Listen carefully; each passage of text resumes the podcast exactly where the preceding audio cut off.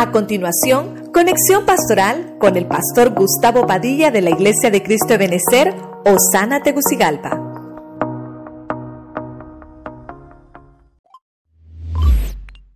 vamos a participar. Hemos tenido la bendición de ver hoy la mesa de la proposición. Es donde yo preparo algo para ofrecérselo a alguien con anticipación. El punto número uno es una ofrenda. El pan que se ponía en la mesa de la proposición era una ofrenda. Dios lo que nos estaba enseñando es que así como alimentamos el cuerpo, hay que alimentarnos espiritualmente, hay que alimentar el alma. Número dos, el lugar. El lugar donde estaba ese pan era el lugar santo. Quiere decir que cuando se participa, el lugar donde se, donde se está, puede ser un hospital, puede ser la casa, pues donde tú estés y vas a participar, en ese momento ese lugar se convierte en lugar santo. Por eso es que hasta sanidad hay.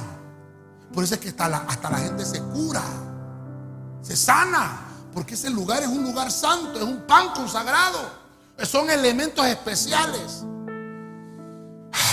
Número tres, comer el pan, dieta espiritual.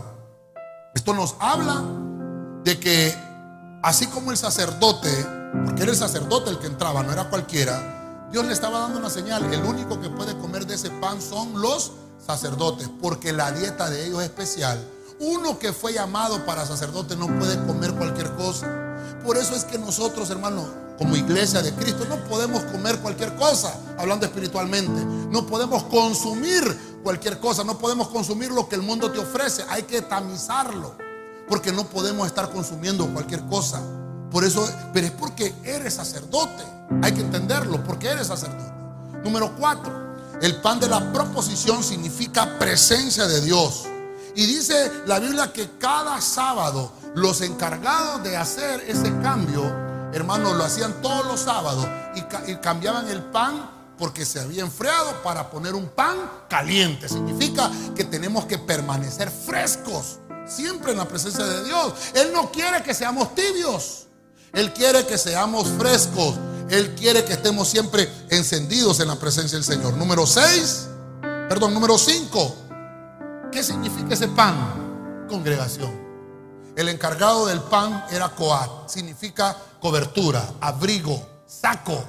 Significa asamblea. Aquel que se congrega. Aquel que está bajo cobertura.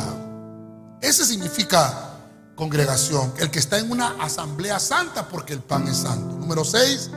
Vimos también que es un solo pan, que de una sola masa sale un pan. Y eso significa que cuando participamos del pan estamos restaurando la unidad con el hermano y estamos restaurando nuestra unidad con Dios. Y por último, el último punto, el 7, dice la Biblia que tenemos que eliminar la vieja levadura porque Dios hace una nueva masa todos los días que nos reunimos.